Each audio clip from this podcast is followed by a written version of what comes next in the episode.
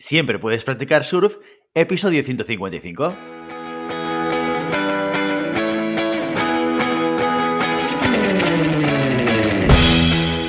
Bienvenido y bienvenida a Siempre puedes practicar surf, el podcast diario sobre recursos humanos. Este podcast está pensado para profesionales de recursos humanos, gerentes o jefes de equipo y podrás encontrar técnicas, consejos, ideas, conceptos y noticias sobre la gestión de personas. Eso sí, con un enfoque práctico y aplicable. Hoy episodio 155 del jueves 27 de enero del 2022, programa dedicado al monográfico del mes en el que explicamos de forma muy concreta y concisa conceptos relacionados con recursos humanos. Pero antes dejadme que os recuerde que podéis encontrar más contenido en nuestro blog e información sobre nuestros servicios en nuestra web en globalhumancon.com.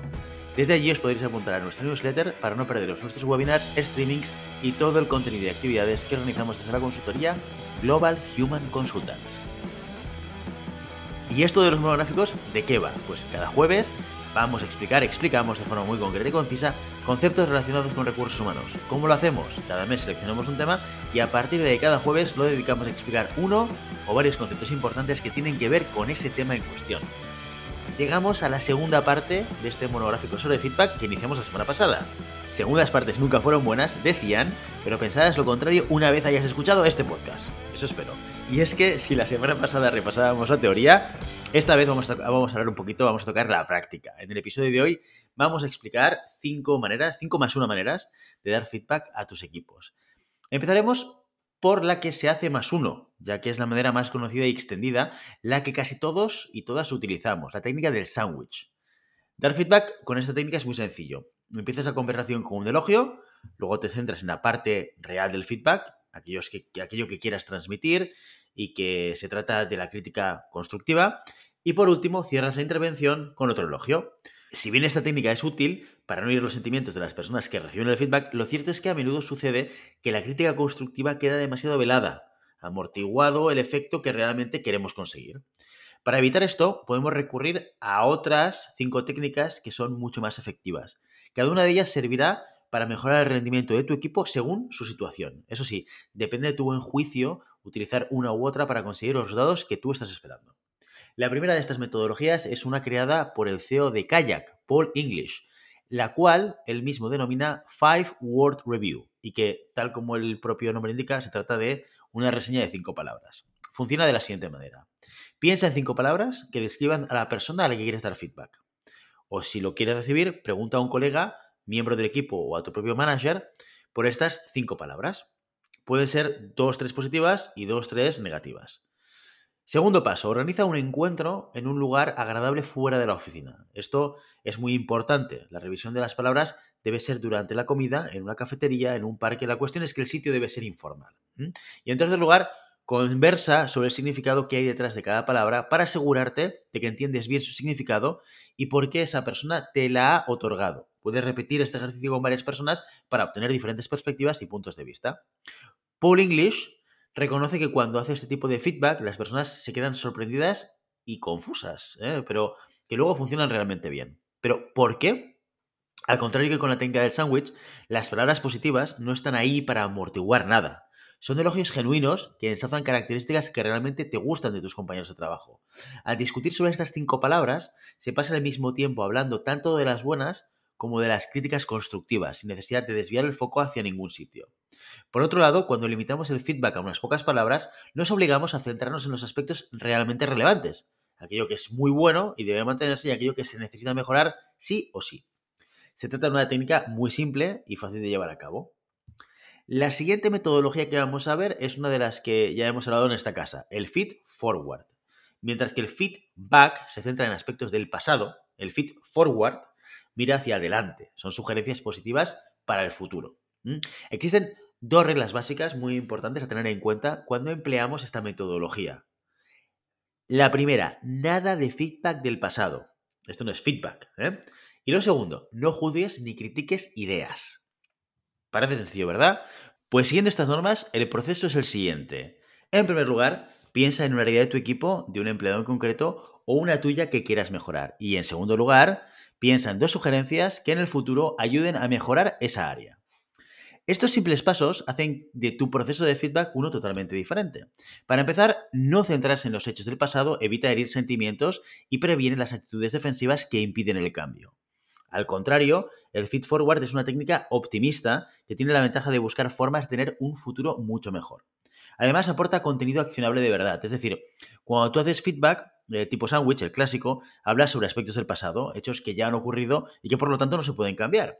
No se pueden emprender acciones sobre ellos. En cambio, el feed forward sí propone acciones para mejorar de aquí en adelante. El futuro, pues bueno, no está sellado, no está hecho y por lo tanto eso sí que se puede cambiar.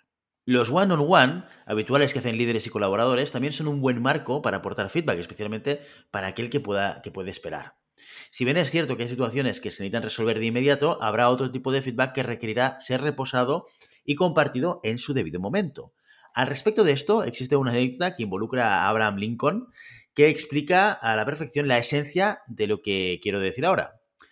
El señor presidente de los Estados Unidos tenía la costumbre de escribir cartas a aquellas personas para las cuales tenía un potente feedback constructivo para compartir cuando estaba indignado.